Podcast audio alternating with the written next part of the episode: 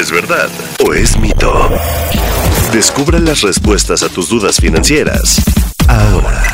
El Banco Interamericano de Desarrollo, el BID, considera que México sería uno de los países menos beneficiados por el nearshoring. ¿Verdad o mito? Mito.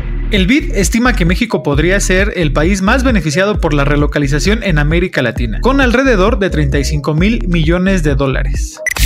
Nuestro país solamente es atractivo para nearshoring por el tratado entre México, Estados Unidos y Canadá. ¿Verdad o mito? Mito. Además del TEMEC, México es atractivo por tener 14 acuerdos comerciales con 46 países en todo el mundo. Esto hace que sea visto como la antesala no solo a Estados Unidos, sino también a Europa y Sudamérica. El nearshoring nos acerca con todo el mundo.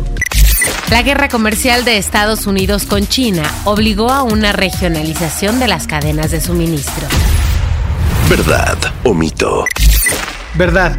Además, la disrupción en las cadenas de producción y suministro derivada de la pandemia del coronavirus también tuvo un impacto en este fenómeno.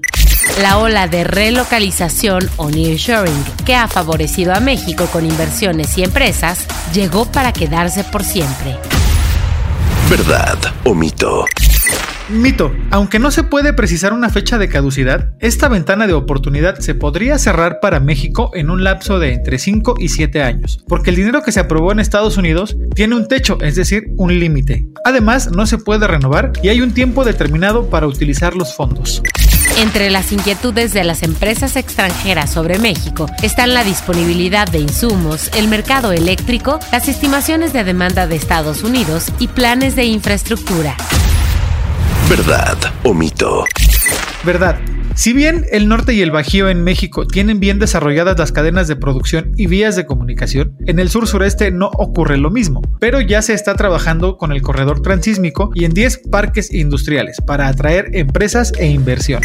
Para que México pueda aprovechar de mejor manera la relocalización y el acortamiento de las cadenas de suministro y producción, se necesita invertir en educación superior en varios estados del país para desarrollar la mano de obra que las industrias requieren.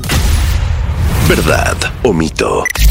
Verdad. También hace falta invertir en transmisión eléctrica y en infraestructura carretera, aduanera, ferroviaria, portuaria y aeroportuaria. ¿Verdad o mito?